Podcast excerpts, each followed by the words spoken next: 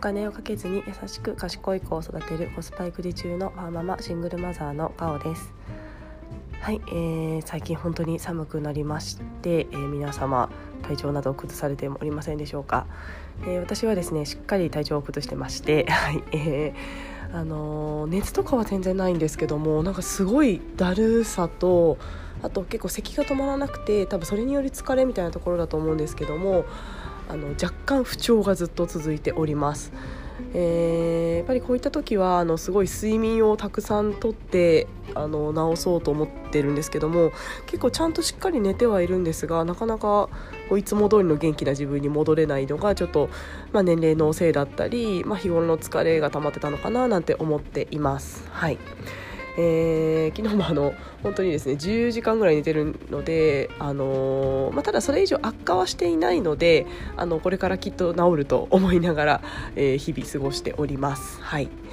で今日は、まあ、その体調が不体調不良の私が健康の話をするのは若干あの ミスマッチかと思うんですが私ですね比較的あの健康体でして、えーまあ、やっぱり季節の変わり目なんか風邪はひくんですけども、まあ、少しあの休んだり、あのー、悪化させないうちにあの休んで治したりっていうようなことをしているので、まあ、比較的健康です。えー、かつですねあのー結構体型なんかもあの産前よりも結構痩せたねと言われることが増えまして、えー、体重自体はそんなに大きくは減ってなくて、まあ、2 3キロ産前産む前よりは減ってるんですけども、まあ、そんなに、あの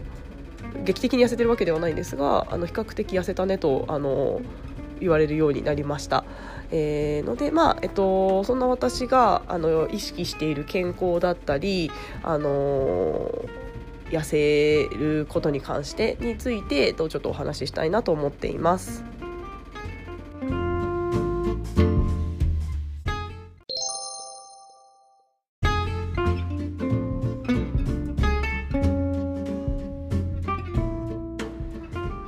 はい、えー、私の健康についてなんですけども、えー、最近ですねあの運動ってどれぐらいしてるんですか？とかあの食生活どうされてるんですか？って聞かれることがあの増えまして、えっと、改めて振り返ってみたんですけども、えー、私自身ですね運動らしい運動っていうのはあのしていません。えー、本当はしたいんですけどもあのやっぱりですねあのジムに行く時間とかがなかったり、えー、なんかヨガとかもやってみたいんですけどもやっぱりそのまとまった時間っていうのが私は取れない状態ですので、えっと、私がこう運動に関して意識していることに関しては、えー、日々の生活に、えっと、運動を取り入れようというのをすごく意識しています。えー、例えばあの本当に簡単なところで行くと、あのー、階段駅で階段を使うようにしています。えー、ただ疲れてる時はもういいやっていうことでエスカレーター乗っちゃうんですけどもあの元気がある時はあの階段を登るようにしています。はい。であとは私ですねあの駅から会社がちょっと歩いて遠いので、えー、合計ですね毎日往復で2 3 0分はあの歩いてるかなと思っています、まあ、歩いてるというか小走りしてますね。はい。であと会社のビルについても元気がある時はあのエレベーターじゃなくて階段を使って、えっと、運動量を稼ぐようにしています。はい、というようなあの生活に、えー、運動を取り入れるっていうようなことをしてまして、えー、大体ですねあのスマートウォッチつけ始めて12ヶ月なんですけども、えっと、そのデータで見てみると1日えー、9000歩ぐらいどうやら歩いているようですちょっとあの精度が何とも言えないので正しいかわからないんですがだいたい9000歩ぐらいは毎日、えー、無意識で歩いているようになっています。はいえー、あとはやっぱり土日ですね子供と公園に行ったらあの、まあ、できる限り あの一緒に走り回ったりするようにっていうのは意識してまして、えー、まあ子供も楽しいし私も運動できるしということで土日は思いっきり公園に行って追いかけてみたりとかあのまあ走らなくとも一緒に公園のんびり歩いてみたりということで、えー、運動を担保しているかなと思っています。えー、こんなにデータをですね取る前は私こんな歩いてるんだっていうのを知らなくてあなんか意外に日々の生活で運動ってできるんだなっていうのを思いました。はいので本当にあの運動できてないなっていう方はあの実際にまあ、そういったスマートウォッチなんかを使って、あのー、可視化してみるとなんか面白いと思いますなんか意外に歩いてたり全然歩いてないっていうのが分かれば、まあ、日々の生活にどうやったら取り入れるかとかプラスオンで運動をどうするかっていうのを考えればいいかなと思うのでまずデータ取ってみるとすごい面白いんじゃないかなと思っています。はいえー、私以前にご紹介しましたが私のスマートウォッチは Amazon で4000円ぐらいで買った激安のあの、えー、中国製のやつになります、本当は Apple Watch が欲しいんですけどちょっと高いのでまず私がそれを使いこなせるか分からなかったのでまず安いところからが始めようということで、えー、4000円のものから始めています。はい。でもすごいなんか最低限のものは入ってるので全然私は満足しているので、まあ、アプローチじゃなくてもいいかなということで私はしばらくこれを使おうかなと思っています。はいまあ、なので運動は本当にあのそんなにあの何か特別なことをしているっていうよりは日々ちょこちょこ動こうっていうのを意識しているような形になっています。はいえー、あとはですね食生活なんですけども、えー、基本的に、えー、3食しっかり私は、えー、食べていて、えー、ますで、えっと、ただですねお昼とかは結構忙しいとコンビニの、あのパンだけとかに全然なっちゃうこともありますしあの私個人的にですねあのチョコクロサンマルクのチョコクロが大好きでしてあのチョコクロのランチセットとかであのすごい高カロリーかつ低栄養だと思うんですけどもそんなものを食べていたりもします。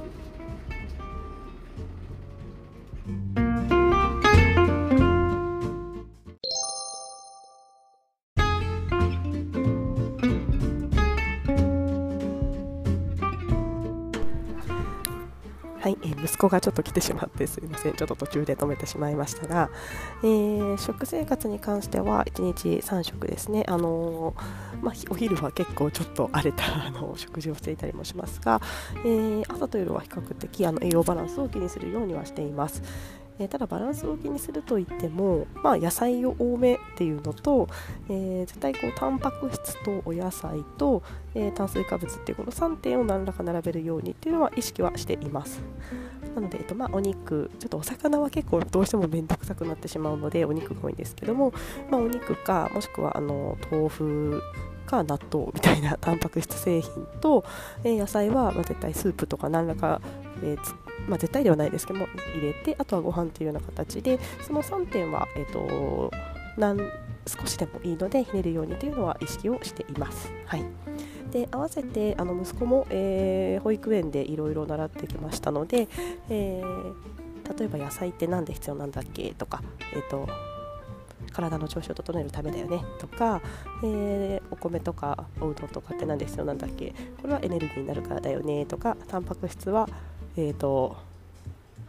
筋肉等のあの、えー、栄養になるからというような会話も、えー、食育を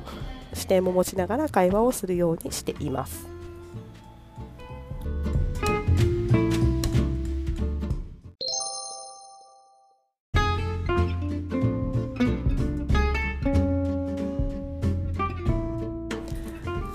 はい、えー、あとはですね結構お酒が、えー、飲む量が減ったというのが私の体型維持というところに影響しているんじゃないかなと思っています、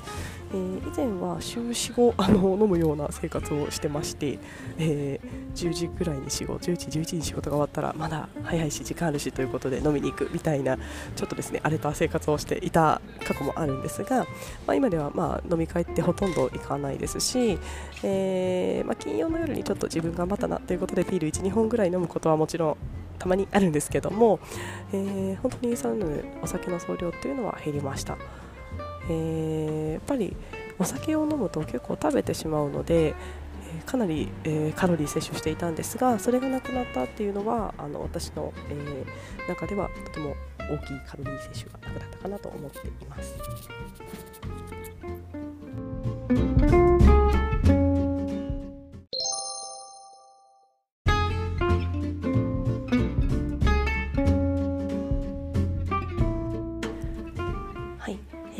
とですね、えー、朝が私すごく朝方の生活をしておりまして、えー、基本的に、えー、10時ぐらいに子供と一緒に寝て、えその後、えまあ、4時とか5時に起きるような生活をしております、えー、そうなると,、えーとまあ、ゴールデンタイム寝ているというのもありますしあの朝の時間がすごい、えー、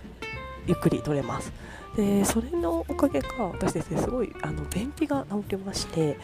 えー、本当に私便秘体質でもう何をしても、えー、ダメで、えー、いつもですね、あの週末に下剤を飲んで、え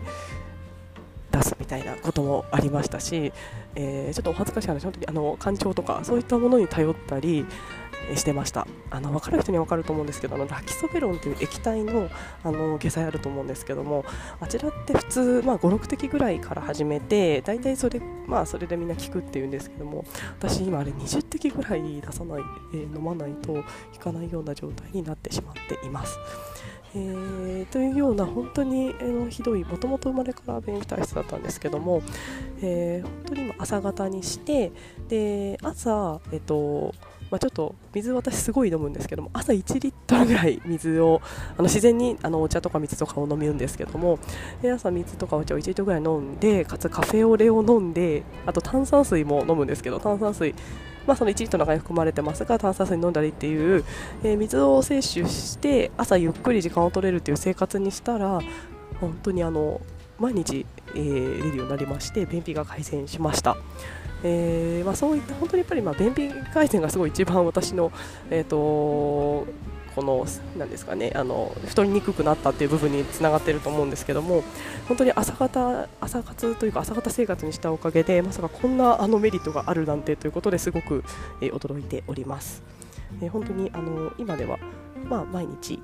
あのしっかりあの便を出して、えーまあ、たまにあのベビーすることもあるんですけども昔みたいにも1週間でないとかは全然ないような状態なので本当にあの体質改善できた最近になっています。